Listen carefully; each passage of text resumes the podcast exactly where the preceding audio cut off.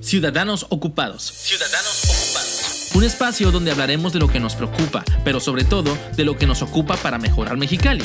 En Ocupa Mexicali creemos que siendo mejores ciudadanos, impulsaremos mejores gobiernos. Impulsaremos mejores gobiernos. Este es un espacio abierto a todos los quechanillas que ya se están ocupando de nuestra ciudad. Ciudadanos ocupados.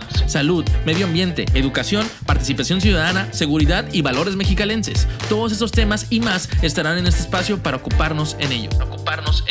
Entra a ocupamx.com y sé parte de los ciudadanos ocupados. Hola, bienvenidos al episodio 7 de la temporada 8 de Ciudadanos Ocupados. Mi nombre es Sonia Sepúlveda, directora de Ocupa Mexicali. El cuidado del medio ambiente no es una tarea sencilla y requiere mucha constancia, dedicación y sobre todo una gran, pero gran vocación. En ocasiones resulta difícil visualizar que lo que hagamos el día de hoy poco o mucho impactará en nuestro futuro.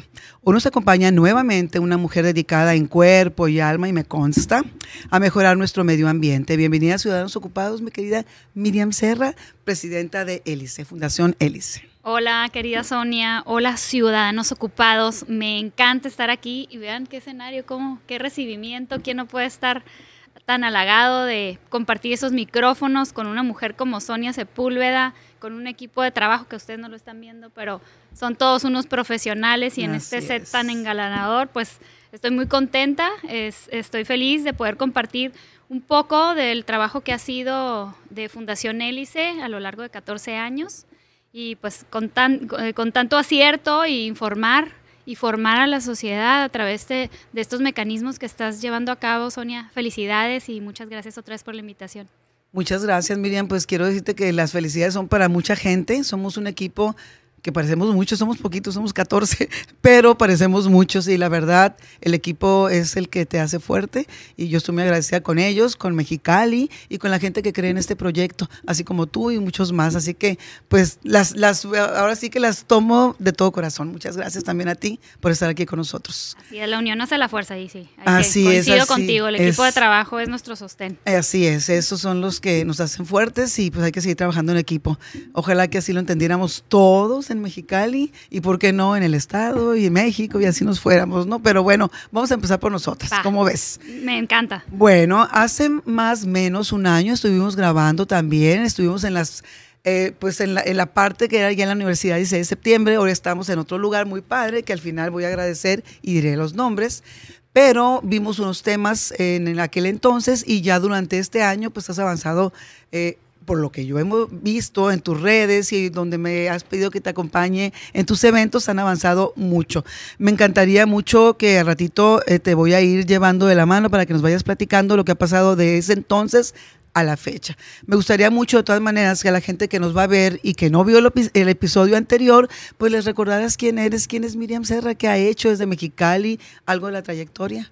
Muchas gracias. Pues sí, en el episodio 1, vamos a llamarlo así, así estábamos es. platicando desde la infancia y cómo realmente la, pues, la forma en la que tú te vas criando eh, influye de una manera sustancial en, en, lo que en tu presente.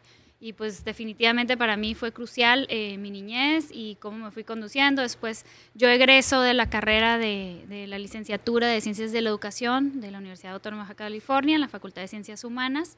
Y ahí empieza mi viaje y mi aventura este, en, en temas de educación ambiental. Empiezo, conocí a una persona que quiero muchísimo y que ya no está ahorita aquí en este plano con nosotros, el oceanólogo Carlos Urieta Goyena.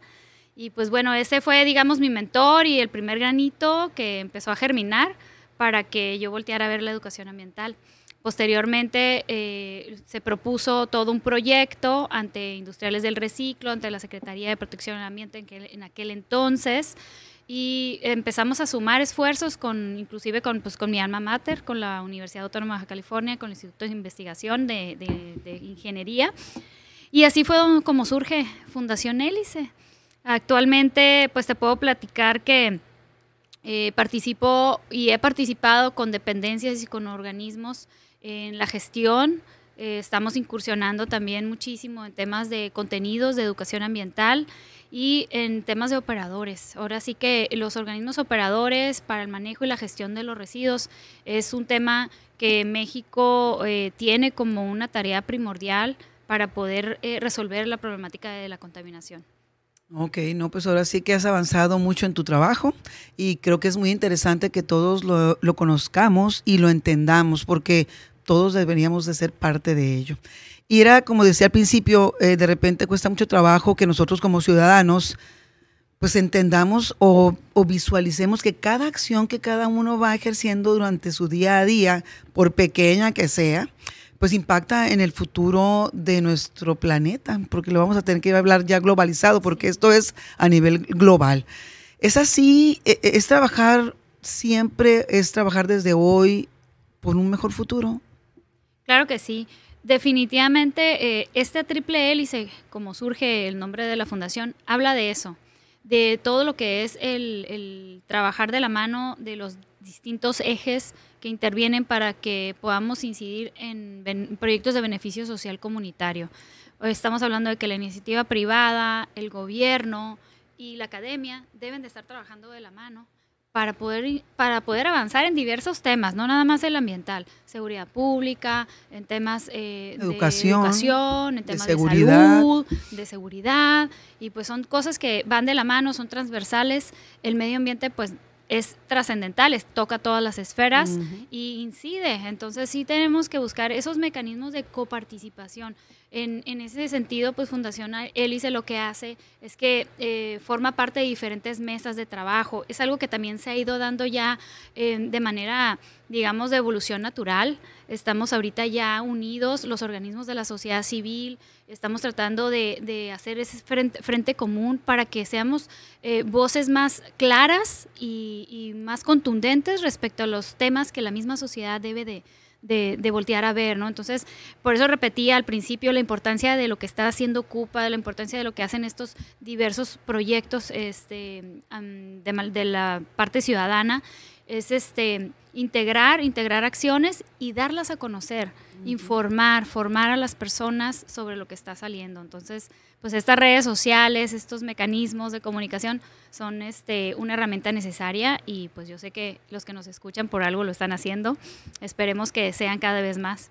Sí, es bien importante tener el conocimiento de lo que necesitas para ir avanzando como ciudadano, como persona, eh, todos esos detalles importantes que tocan para mejorar en tu familia, en tu entorno, en, pues en todo lo que sucede en un municipio, en un estado. Somos parte de ello y como tal tenemos que ser eh, responsables, tenemos que ser corresponsables y tenemos que ahora sí trabajar para poder exigir pues todo lo que tenemos que tener para poder seguir avanzando, ¿no? Entonces es bien importante participar. Esa palabra yo creo que es clave que la entendamos. Los ciudadanos tenemos que participar para poder pues, avanzar de una mejor manera e ir llegando a los puntos donde como la, ciudadanía está buscando que se mejoren, ¿no? Si no, pues cómo, no llegaríamos a ninguna parte nunca. pues. Bueno, eh, acabas de cumplir más o menos 14 años la fundación. Se dice muy rápido 14 años, pero es todo un tiempo dedicado a hacer muchas y mejores cosas por Mexicali y por el Estado. Felicidades por eso. La verdad es que lo reconocemos y lo agradecemos como ciudadanos que estamos interesados en que sigan existiendo y que sigan existiendo para mejor para ir creciendo y para ir entendiendo muchas cosas en las cuales, como dices tú, podemos coadyuvar para poder mejorar. Eh, en todas estas cosas buenas que han sucedido recientemente, eh, en todo el trabajo que ustedes como fundación realizan, ya trascenden, pues trascendió a nivel nacional. Y me encantó que andabas de vaga en unos días este, de la semana anterior y supe que andabas en México, nos invitaron, y ya me voy a unir a que nos invitaron porque me siento parte de Hélice a un congreso internacional y este congreso se llama Gestión de Residuos. ¿Cómo nos fue? ¿Cómo estuvo esa experiencia? Imagino que padrísimo. La verdad es que es, y lo acabas de decir correctamente, eh, este galardón que nos entregaron, que es un reconocimiento que por primera vez a nivel nacional se le entrega a un organismo de la sociedad civil en temas de gestión de residuos, pues es un, es un gran honor. Es, es, para nosotros, ahora sí que el máximo acierto de saber que estamos eh, en el camino correcto, que estamos haciendo las cosas bien y que es de Mexicali y es de los ciudadanos que han participado y que han creído en el proyecto que es Fundación Hélice. Eh, esta, este galardón se entrega por parte de, un, de una asociación civil que está reconociendo las prácticas, es DS Latinoamericana, son expertos en la gestión de los residuos, fue toda una selección y pues quisieron reconocer a, Fundación Hélice por casi 5 mil toneladas, que es las que estamos a punto de, de, culminar y a lo largo de estos 14 años, como dice, se hizo poco, pero ha sido un trabajo arduo eh, de colaboración mutua. Tenemos ahorita también ese respaldo y, y sí quiero compartirlo por parte de, ISWA. ISWA es la institución eh, que acredita los rellenos sanitarios y que regula los rellenos sanitarios a nivel nacional. Entonces, eh, este galardón está avalado por ISWA y es otorgado en Ciudad de México en la Expo Residuos. Es la sexta edición de, la Expo Residuos, donde convergen ahora sí que toda la industria en torno a, materia de, de, gestión de residuos y pues bueno, ahí anduvimos muy contentos, aprendiendo. Aquí lo que sigue es seguirnos profesionalizando para poder traerle los contenidos educativos a las instituciones básicas eh, de nivel medio y superior. Y obviamente, pues eh, también empezar a incidir en políticas públicas, que es lo que hace falta para que podamos tener rellenos sanitarios dignos y un manejo responsable de nuestros residuos dentro de cada municipio. No, pues ahora sí que antes de empezar a grabar platicábamos del día a día, ¿no? Cómo tenemos que irnos adaptando, nos tenemos que ir actualizando, nos tenemos que, este, pues hacernos así como que en mil pedacitos para poder avanzar de una mejor manera, pues entonces, qué padre, qué padre que tuvieron ese galardón, la verdad se lo merecen. Y yo creo que ahora sí, lo, pues a lo que sigue, ¿no? Ya, este, ya fue la, la, entrega de ese galardón, ya fue la satisfacción de tenerlo, pero eso te da todavía más responsabilidad porque pues obviamente siempre queremos más y de aparte pues siempre tenemos que ir avanzando. Y hablando de ir avanzando, me da mucho siempre, mucho, mucho gusto platicar sobre mujeres talentosas. Y vi que eh, ustedes en, en, sus redes estuvieron recientemente reconociendo a mujeres que traen vocación, que tienen talento, que son, eh, pues, se mueven en un ámbito profesional y que hacen mucho trabajo por la parte social. Me encantó estarlas viendo, iban saliendo de una en una, estuvieron por toda la época del mes de marzo, que es este, el, pues el, marco de la, de la conmemoración de, de las mujeres.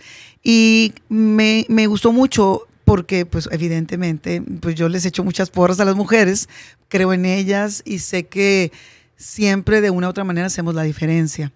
Eh, ¿Qué tan importante para ti es el papel que jugamos las mujeres? Eh, y más que nada en el tema que tú manejas. Sí, gracias. Mira, de hecho, este, tuvimos eh, también una participación en esta expo y tiene que ver con tu pregunta en un panel que era el papel de la mujer en el, en el reciclaje y, el, y la economía circular.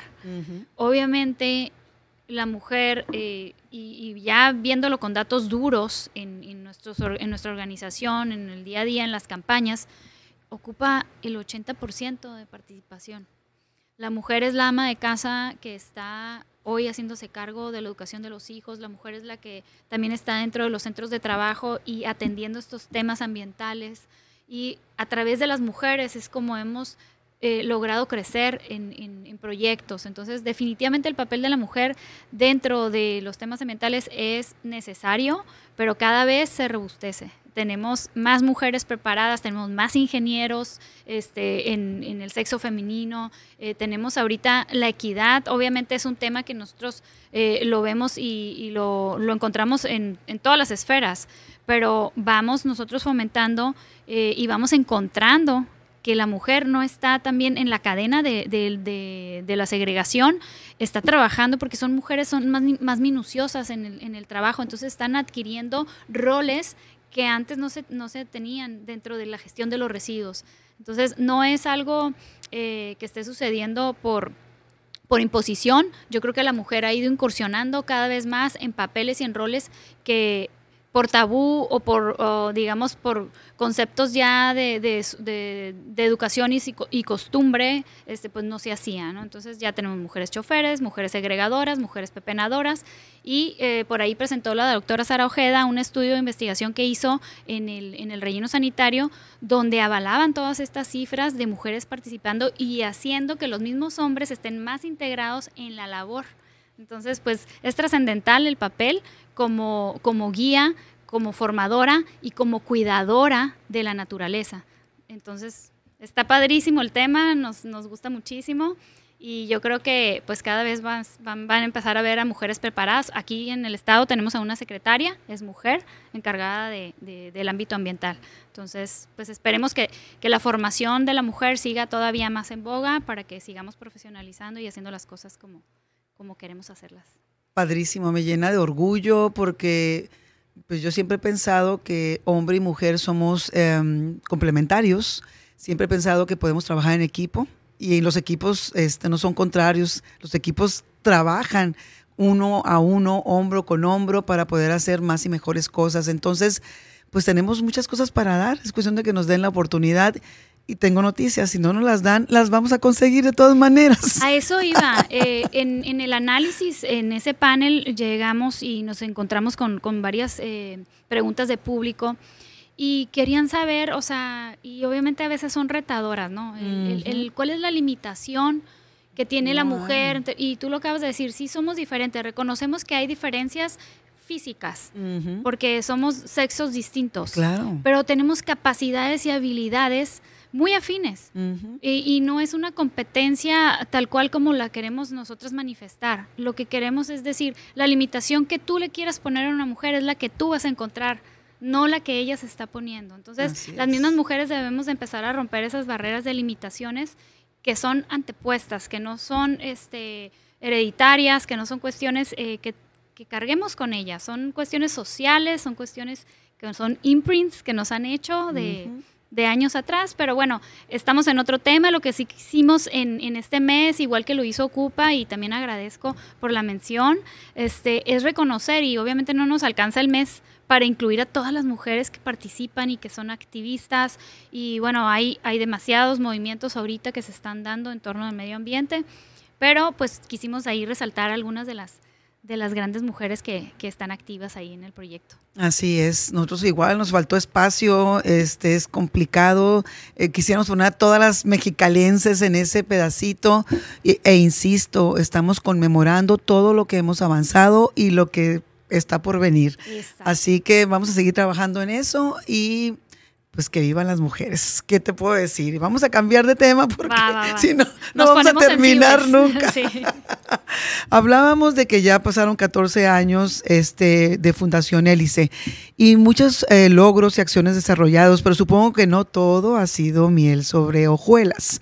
Me supongo que ha habido cosas muy buenas y otras no tanto. No las vamos a mencionar como malas.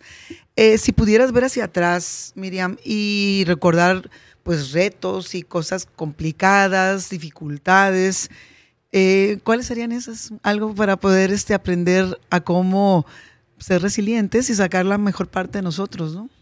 Bueno, yo creo que es algo que sí tenemos que culturalmente ir, ir fomentando, que es la participación entre y el fortalecimiento de los organismos em, para podernos ayudar a crecer eh, como equipo.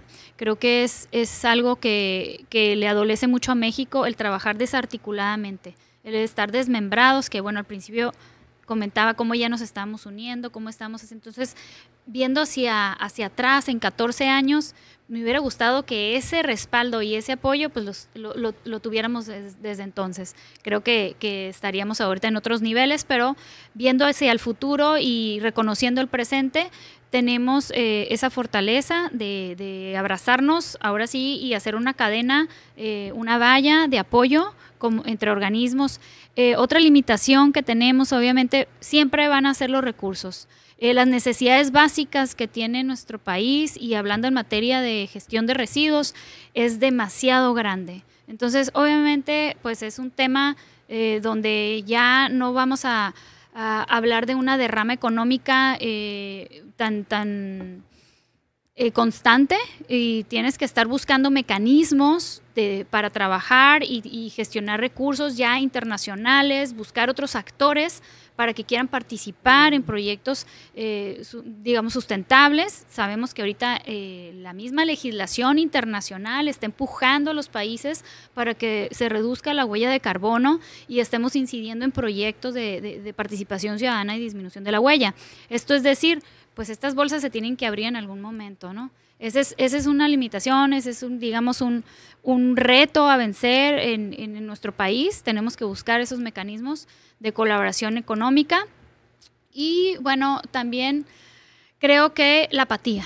Tenemos que seguir trabajando el tema de la educación y cómo incidir en la ciudadanía para que participe, eh, para que se adjudique y sientan y vean la correlación que hay y la afectación entre el no participar o el ser parte de alguna acción. Eh, no nada más la ambiental, lo platicamos hace rato también, o sea, hay otros temas diversos que requieren de involucrar a la ciudadanía cada vez más. Entonces, el trabajo en equipo se reduce en, muchas cosas. Sí, qué complicada es esa parte de la participación. Eh, creo que todas las asociaciones civiles que andamos en diversos temas padecemos de ella la ciudadanía ya debe de despertar y entender que ellos son el actor principal de lo que puede suceder para bien y de lo que sucede para mal. Entonces ya tenemos que ser parte de esas ecuaciones que son ya probadas, como ustedes, como la Fundación Hélice, ya es algo probado, sabemos que funciona, sabemos que lo necesitamos, tenemos todo para poder participar nada más es la voluntad.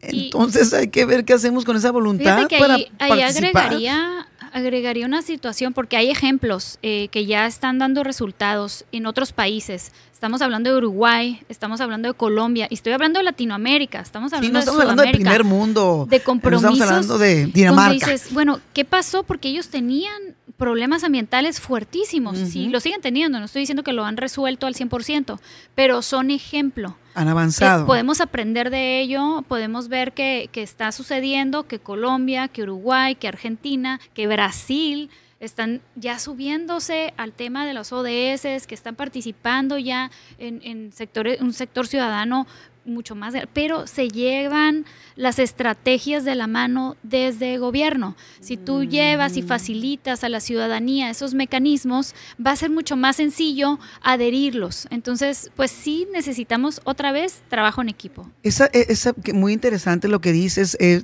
platicaba, eh, platicamos muy seguido con nuestro amigo Alberto Mejía de Redspira. Y esa parte saludos. que saludos a mi querido Alberto y a Patti Qué importantes son las políticas gubernamentales alineadas a lo que se está haciendo. Y voy a hablar nada más ahorita de Hélice Fundación. ¿Por qué no entender que no nos somos como una banderita de, de promesas políticas cuando quiero llegar a un punto, a un puesto, a alguna situación? ¿Por qué no entender que desde que yo estoy antes de subirme al telón donde puedo decidir muchas cosas, tendría yo ya que estar preparado con todo esto. Y si no estoy preparado, me acerco a asociaciones que ya tienen todo, este, pues más o menos, camino. pues el camino recorrido y saben qué está bien, qué está mal, qué necesitan cambiar, cómo se puede hacer. ¿Por qué, ¿Por qué no podemos avanzar en esa parte? Porque siempre ese tema, este, es complejo esa esa colaboración de la asociación civil con las autoridades, si ya tenemos ese camino andado ustedes como fundaciones? Pues, o sea, ¿qué tan difícil es avanzar? ¿Qué, tan difícil es tener acuerdos? ¿Qué tan difícil es que trabajemos en equipo? Fíjate que eh, te comparto que ahorita Fundación Hélice eh, es activa eh, y es miembro de, ah, de, varios, de varias mesas de trabajo con, con los ayuntamientos, con el Estado y inclusive hemos tenido este, colaboración. Ahorita yo ya como miembro de DS a nivel nacional ya estamos hablando de políticas públicas. Eh, sí vemos eh, la de algunos, de algunos funcionarios públicos, y lo digo así porque he tenido la experiencia y convivo con ellos, de algunos funcionarios públicos, de participar y de reconocer el trabajo de los organismos de la sociedad civil.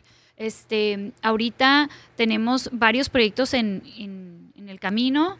Uno de ellos, este, y me gusta mucho mencionarlo porque es una situación que se está presentando, lo han visto en los periódicos, es el tiradero que está a cielo abierto en La Rumorosa. y es un tema de gestión que salió de una fundación. Fundación Hélice eh, fue y le tocó la puerta al diputado de la Comisión de Medio Ambiente, diputado, vamos a hacer este recorrido. Eh, la comunidad está empoderada, queremos trabajar, queremos hacer esto en equipo, vamos a hablarle al alcalde, vamos a participar con la directora de protección al ambiente, organismos internacionales, les interesa que hay un foco de atención, vamos a participar. Entonces sí se puede, realmente falta voluntad y falta compromiso. Eh, y obviamente falta quien lo quiera llevar. El tema también, y algo que está muy centrado, yo creo que ya muy, muy repetido en varias ocasiones, es el tiempo. Obviamente la temporalidad y la gestión política es de corta duración y la continuidad pues difícilmente y más si venimos haciendo cambios y sin reconocer los beneficios sociales, pues realmente la sociedad pues se queda en medio, ¿no? Entonces, recursos van, recursos vienen. Entonces, la importancia y la inteligencia de tener políticos interesados en invertir su presupuesto en, en proyectos que sean sustentables, sostenibles y de beneficio y de impacto social definitivamente el impacto no es hacia adentro, es hacia afuera. Debemos de estar buscando eso. Bien común. Exactamente. Entonces, eh, yo creo, y no puedo, no puedo generalizar, eh, porque sí sé que hay este, sus excepciones y, aquí localmente lo estamos, lo estamos encontrando, estamos teniendo en el Estado mucha colaboración, mucha participación. Eh, obviamente los planes nacionales y los planes estatales y los municipales pues tienen que alinearse, tenemos que hacer un sobreesfuerzo con el recurso porque es insuficiente para poder atender la problemática ambiental del Estado. Y algo que también resalto, Seguimos todavía con datos eh, que no están este, actualizados. Seguimos con un atlas de la generación de residuos de Baja California eh, que no está actualizado. Entonces, sí es, sí es un llamado a, de atención para que, para que se haga eh, esa medición y que la misma Semarnat atienda esa problemática. Y pues bueno, de la mano de nuestros representantes públicos ahorita en este momento, pues que, que, atiendan esa solicitud, porque es una necesidad ambiental, económica, de salud y de repercusión social. Sí, sí, que nos va a meter en una problemática muy compleja de resolver si no lo hacemos en tiempo y en forma. Y bien por todos los funcionarios, a mí me consta, he estado contigo en ocasiones donde te acompañan, bien por todos los que están de parte de la ciudadanía, bien por los que están ocupados y preocupados por resolver las situaciones. Lo que sí eh, debemos entender es que pues gobiernos van, gobiernos vienen, los colores suben, los colores bajan, pero no nos debe de importar si nos toca o no nos toca a nosotros. Al final del camino, tú lo hiciste, pues, o sea, pase lo que pase, se reconocerá. Y si no se reconoce, pues por lo menos el producto va a existir, pues. Y tú lo sabes, que porque tú te pusiste las pilas, las, las cosas sucedieron, ¿no? Entonces, si tenemos que cambiar ese, ese chip eh, de, no, pues no lo hago yo para que, para que me, me deshago o me desgasto en este tipo de situaciones, ¿no? Como ingrediente, Sonia, también aquí es que eh, estamos eh, muy acostumbrados a seguir liderazgos y, bueno, para bien o para mal.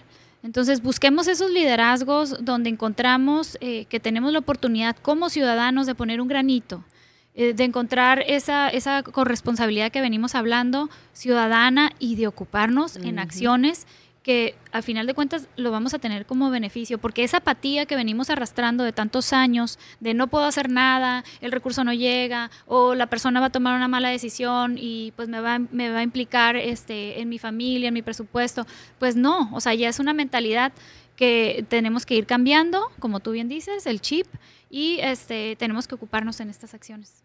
Sí, sí, hay que estar atentos. O sea, como dices tú, de todo hay bueno y de todo hay malo.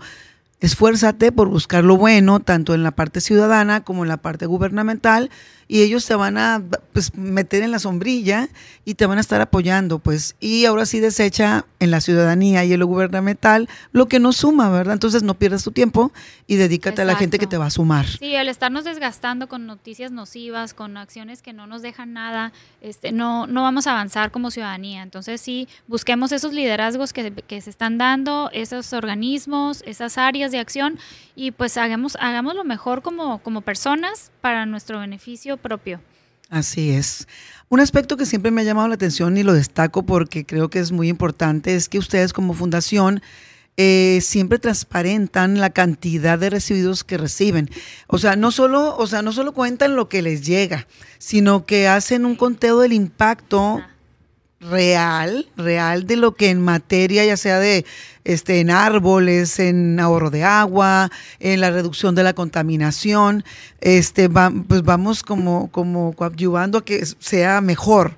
Eh, que eh, en términos ahora sí reales de trabajo, de parte de ustedes como fundación y con apoyo de los ciudadanos, eh, ¿qué números traemos? A ver, platícanos, eso me encanta siempre que lo siempre que lo presentas digo yo, qué increíble que pueda ser tangible a la vista que todo el esfuerzo de la gente que participamos, junto con ustedes como fundación, más las autoridades, podamos llegar a unos números que, que, dices tú, oye, si vale la pena el esfuerzo. Y, la importancia de, comunicarlo, Sonia, es porque esta cadenita de, acciones van generando beneficios eh, que no podemos eh, digamos, eh, dejar de mencionar. Y te motiva, te motiva para seguir haciéndolo. Ahorita que estamos en, en, el tema de la transición energética, que es algo que es innegable y que viene y llegó para quedarse, esto va a seguir creciendo.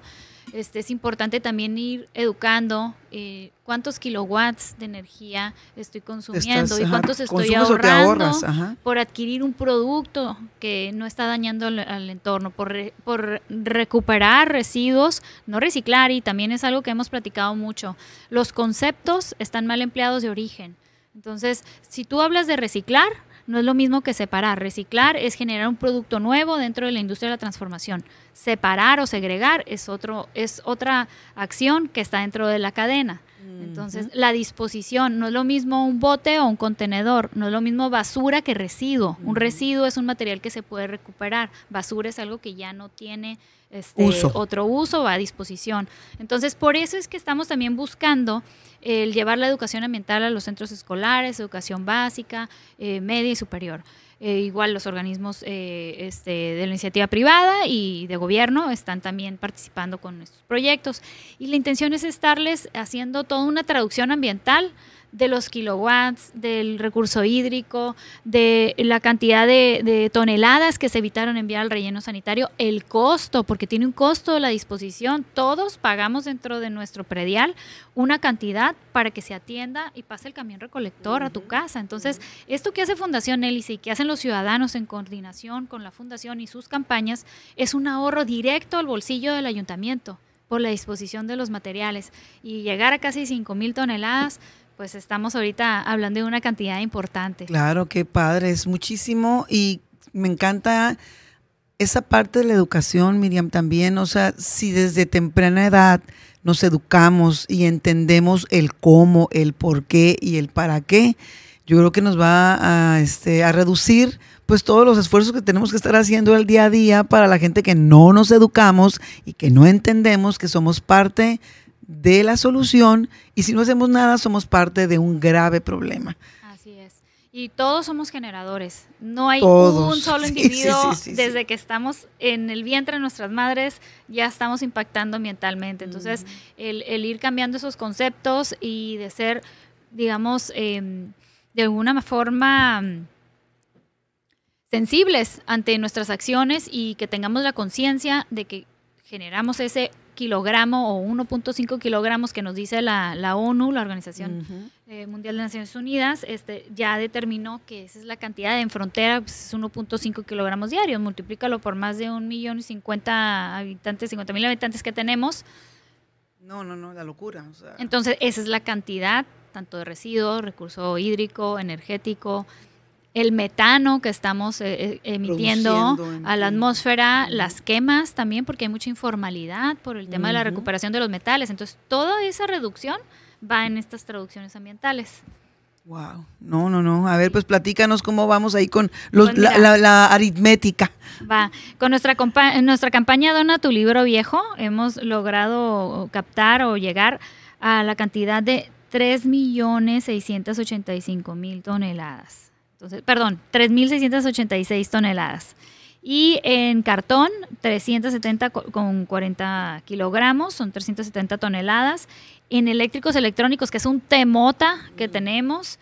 Ahorita vamos a este, platicar de El electrónico, vamos en 310 toneladas. En plástico, estamos en 213, en aluminio muy poquito porque sabemos que es un recurso que es valorizado y bien, bien atendido, digamos que es algo que sí, sí se va este, a procesos, eh, son 4.12 toneladas y bueno, ahí viene lo bueno, esto nos ha permitido conservar árboles en edad adulta, Estamos hablando no de los árboles de Mexicali, también siempre aclaro, porque dicen, a ver, ¿cuáles árboles? ¿De qué te hablas? Porque no, vienen de aserraderos sustentables, estamos evitando que se estén talando estos árboles para la producción de nuevo papel, enviándolo a reciclaje, reciclaje.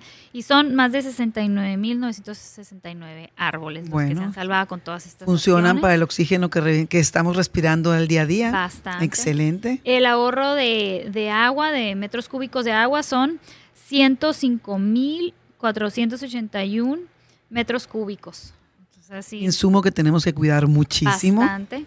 Y por los kilowatts eh, de energía eh, estamos hablando de una reducción de 2.555, perdón, 2.555.907. Un excelente ahorro, porque también ahí se nos va mucho, mucho, pues mucha lana. Y en total la disminución de los kilogramos de basura que se hubieran enviado al relleno sanitario son 4, millón, 4 millones 585 mil 505 kilogramos. Estamos hablando de más de, de 4 toneladas y media más todavía que ahorita con los cortes de este mes ya estamos llegando casi a, los 5. Excelente bien vale el esfuerzo, Miriam. Felicidades, de veras. Es una maravilla. Imagínate que lo vayamos multiplicando cada día más, porque estoy segura de que muchas personas al escucharnos, pues se van a ser conscientes de que con su granito de arena, esos números se pueden multiplicar, yo no sé ni por cuánto, si somos conscientes y si nos ponemos las pilas y hacemos lo que nos corresponde como ciudadanos responsables que debemos ser. Aquí también entra la cifra de los alumnos que hemos impactado, que son más de 50 mil alumnos beneficiarios de los programas educativos. Y, que también a ellos ya, recibiendo un beneficio también les cambia el chip les cambia y se los llevan a su casa con sus hermanos, con sus amistades y bueno, son prácticas que se replican y por ahí pues hablas de los indirectos. Estos son directos, los 50 mil alumnos son directos eh, la otra parte también importante es eh, los libros recuperados de la campaña Ona tu libro viejo, estos libros que se van a centros de lectura, a centros penitenciarios de la tercera edad, telesecundarias, espacios donde realmente son aprovechados y le estamos dando otra vida útil. Entonces, pues sí tenemos bastantes beneficios por donde lo veas, ¿no? Sí, no, no, padrísimo. Ojalá que sigamos trabajando arduamente en esto y sigamos creciendo, porque o sea, no, no, no, hay merma. O sea, por donde lo veas es algo exitoso, de mucho uso para bien de muchas eh, personas en nuestra comunidad y pues impacta prácticamente a México y al mundo entero. O sea, con todo lo que se puede rescatar como árboles y consumir este menos agua y, y así nos podríamos ir insisto, no tiene merma. Vamos a, tratando de hacerlo, no duele, nada más si te, pues es un poquito más de esfuerzo, pero también no te quita nada, son hábitos, nada más. Le batallas, y lo digo por experiencia, le batallas al principio, pero te vas haciendo este, de tus mañas para este, poder hacer las cosas de la mejor manera, de la manera correcta y siempre pensando en que no nada más es para tu bien, sino para muchas personas que a lo mejor no conoces, pero que te lo van a agradecer tarde que temprano. Así que vamos trabajando en ello.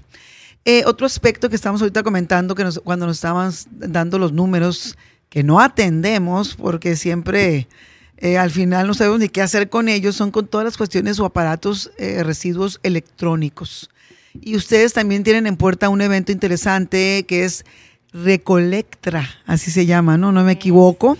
Platícanos eh, en qué consiste ese programa y, no sé si tengan alguna meta por lograr. Recolectra. Recolectra es una campaña de acopio de aparatos eléctricos electrónicos. Está enfocado a poder darles el destino más adecuado en toda una cadena de custodia porque estos aparatos traen eh, los COP, que son eh, sustancias químicas y tóxicas para la salud. Entonces son demasiado volátiles, andan por todo, por todo, nuestro lo ambiente. Respiras. Lo respiramos. Si tú rompes un electrónico, lo desmembras, lo empiezas a, segregar eh, de una manera informal, no tienes los cuidados y la seguridad que debes de tener en una planta de reciclaje, comúnmente ya dijimos que son plantas de segregación, no plantas recicladoras. Em, estas plantas, pues obviamente en la informalidad o en el desconocimiento, pues nos afectan a nosotros de, de, alguna manera. La otra es que también están asociadas con enfermedades, con enfermedades cardiovasculares, pulmonares, de cáncer, tumores. Entonces, tenemos que estar cuidando, obviamente, la custodia y el manejo de los electrónicos. Hoy por hoy no hay un lugar o un sitio para ir a disponer pilas. No hay un sitio donde podamos ir a disponer una televisión y un monitor de una computadora.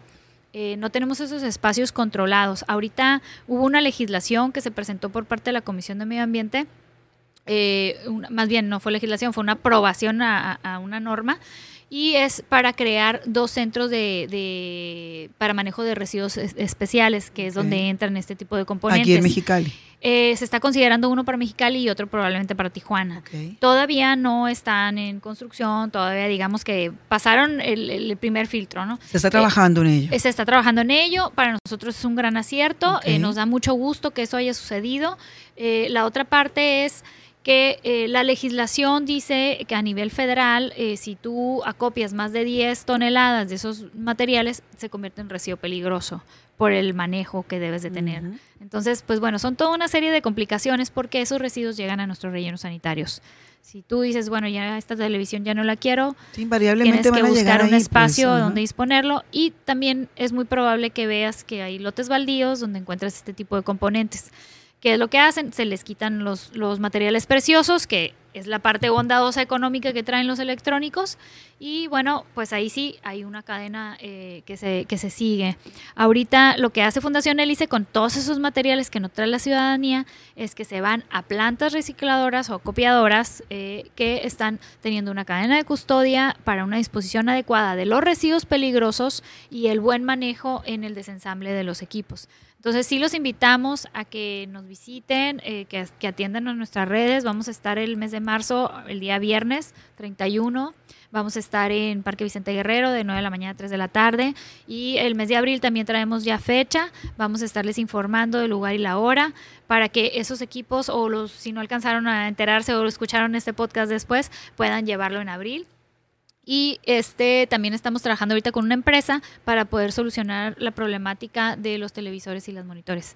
Esto ahorita por lo pronto les pido guárdenlos, no se deshagan de ellos de una manera irresponsable. En abril espero yo ya tenerles las noticias para poder recibirlos. Por lo pronto ahorita es equipos aparatos eléctricos electrónicos, todo lo que se pueda conectar a la toma corriente o que tenga batería. Tostador, licuadora, hornitos. Eh, cafetera, copiadora, laptops, esas sí las podemos recibir. este Y luego por ahí nos, nos, se bromean, de nos, me empiezan a, a bromear y dicen que parezco ropa vejera tostadores, licuadoras, cafeteras, todo eh, lo que tengan en su, en su hogar que ya cumplió su vida útil es bienvenido, va a cumplir eh, con la finalidad de educar, porque nosotros esos, esos recursos los utilizamos para llevar la educación ambiental a los hogares y no nada más este, a sus casas a través de las campañas, sino a los centros de educación y estamos tratando de profesionalizarnos como equipo y como ven, estamos tratando de incidir, de colaborar con las autoridades para generar estos espacios públicos y que existan otros, otros mecanismos para que le abonemos un acierto a nuestra problemática ambiental. Claro, no, pues hay que ser ahora sí responsables, seamos educados, aprovechemos las oportunidades, como en esta ocasión que Fundación Hélice va a tener un espacio donde cómodamente podemos ir a dejar todo este tipo de, residuos. Estoy segura de que todos tenemos siempre algo ahí que queremos deshacernos de ello y no seamos irresponsables tirándolos al bote de la basura, ni creyendo que le van a servir a otra persona. Es lo más erróneo que podamos hacer. Entonces hay que aprovechar la oportunidad que tenemos para este fin de mes de marzo. Y, y, el lugar ahí, el Parque Vicente Guerrero, es muy céntrico de una u otra manera podemos llegar a ese punto y tenemos la oportunidad en abril, que todavía no sabemos cuándo, pues nos van a avisar con tiempo en sus redes sociales.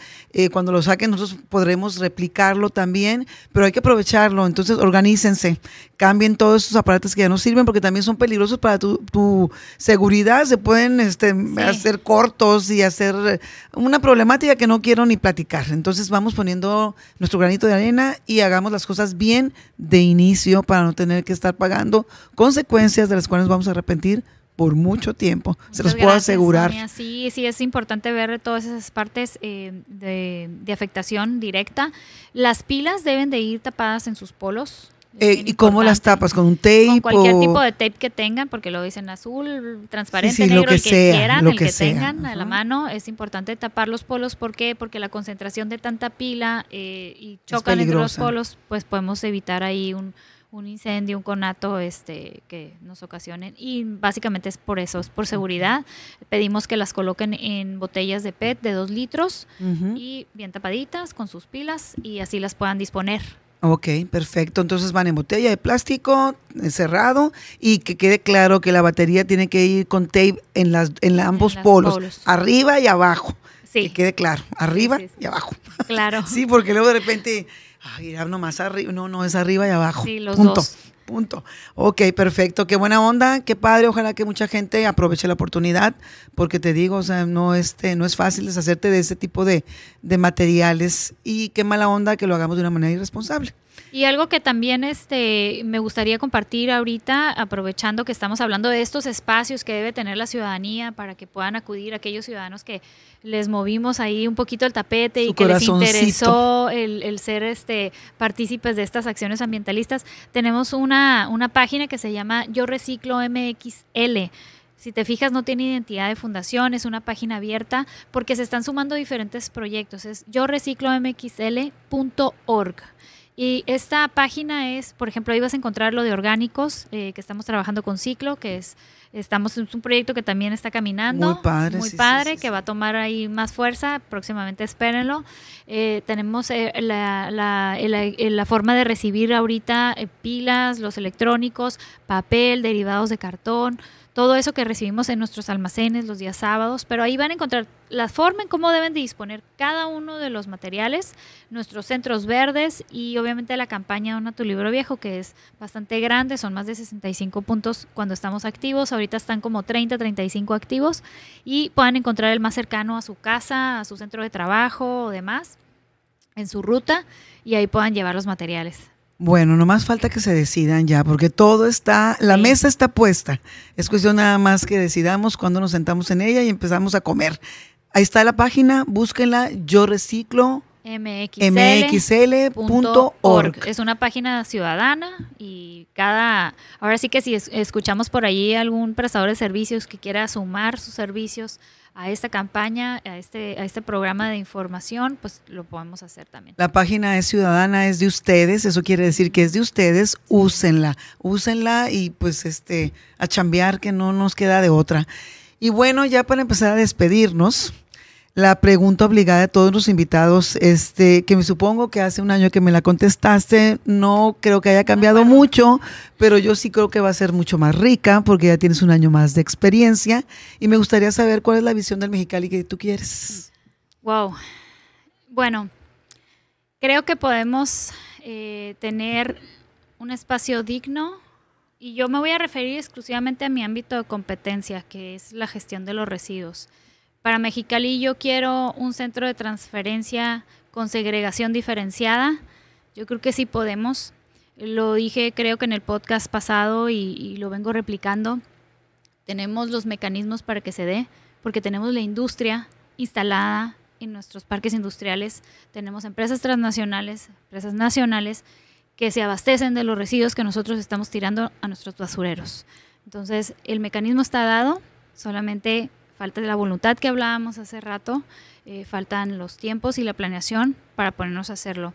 Eh, yo veo en Mexicali con ese centro de transferencia, veo a ciudadanos eh, participando, eso es lo que yo quisiera ver, ciudadanos participando y acercándole por de la mano del gobierno y de la iniciativa privada, acercándole las herramientas a los ciudadanos para que puedan participar. Es este un reto que me he puesto ya a lo largo de 14 años. Eh, antes no podría haber hablado de que estos mecanismos se daban de forma gratuita. Estamos ahorita dándolo eh, gracias a los, a los residuos. No es algo que estemos inyectando, no hay donativos extraordinarios. Esto es algo que es 100% sustentable a través de los residuos. Sí se puede. Eh, solamente falta que volteen a ver este tipo de proyectos, algunas otras personas, algunas otras entidades para poderlo hacer en Mexicali. Y obviamente cambiar e incidir en las políticas públicas es un factor eh, toral, tenemos que, seguirlo haciendo porque no podemos seguir operando eh, con esa cultura, y lo voy a decir coloquialmente, de cultura del gato, que estamos enterrando nuestros propios residuos es una forma que ya quedó obsoleta. Ya ahorita, eh, inclusive, lo decíamos, las políticas internacionales eh, nos están empujando hacia que lo hagamos, que esa transición se esté dando y pues tenemos que hacernos responsables de la administración de lo que generamos como individuos. Así es. Es mucho, está muy extensa la respuesta. Mucho por hacer, me encanta. La verdad es que veo la pasión y la convicción que tienes ante esto. La verdad es que yo agradezco en lo personal tenerte en mi haber como una amiga de la que aprendo mucho y en, en la chamba que hacemos ambas en nuestras asociaciones que son muy parecidas porque buscamos la participación mm, quitarnos la apatía y entender que somos corresponsables de muchas cosas eh, me encanta trabajar con ustedes y pues estamos para servirles. La verdad es que eh, al frente de esta asociación tienen a una gran mujer con muchas ganas por hacer más y mejores cosas por, por Mexicali, por su entorno, por sus mexicalenses. Pues vamos aprovechándote, vamos ah, este, apoyándote y ojalá que muchas personas fueran así como tú y toda la gente que trabaja en tu equipo. Ojalá que la mayor eh, pues gente que vive en Mexicali pues incidiera en algo que sea para, para, para el bien común. Insisto, el bien común es lo que nos va a hacer ser diferentes y los que nos va a hacer pues avanzar años luz en muchas cosas que necesitamos, que merecemos, pero tenemos la obligación y por qué no el derecho también de exigir, pero tenemos la obligación de participar, pues. Sí, tenemos obligaciones, pero también tenemos eh, responsabilidades que cumplir como ciudadanos y hagámonos responsables. Eso es parte del, del, mecanismo de la evolución, decíamos antes de empezar el, el trayecto y hay que ver qué está pasando en nuestro ayer, qué sigue y voltear a ver todos estos este, aciertos que hay por todos lados, ¿no? Así es, querida Miriam. Pues gracias por la invitación otra vez, Sonia. Y pues sí, esto es en colaboración y lo bueno es que nosotros ya lo estamos haciendo, estamos poniendo el ejemplo. Esperemos que los ciudadanos pues nos sigan la corriente. Excelente, pues ya sabes, ya cuentas con nosotros en lo que podamos apoyarte. Este, nomás cuestión de que me eches un grito y ahí vamos a estar, encantados de la vida. Así que ahí estaremos. A ustedes, ciudadanos, les agradezco la atención a este espacio y los invito a escuchar los demás episodios de Ciudadanos Ocupados que encontrarán en todas las plataformas digitales. Síganos en redes sociales como OcupaMX y en el portal ocupamx.com. Agradecemos al Grupo Educativo 16 de septiembre y a Fase Cero Estudio las facilidades para la grabación de este episodio. Miriam, muchísimas gracias. Gracias.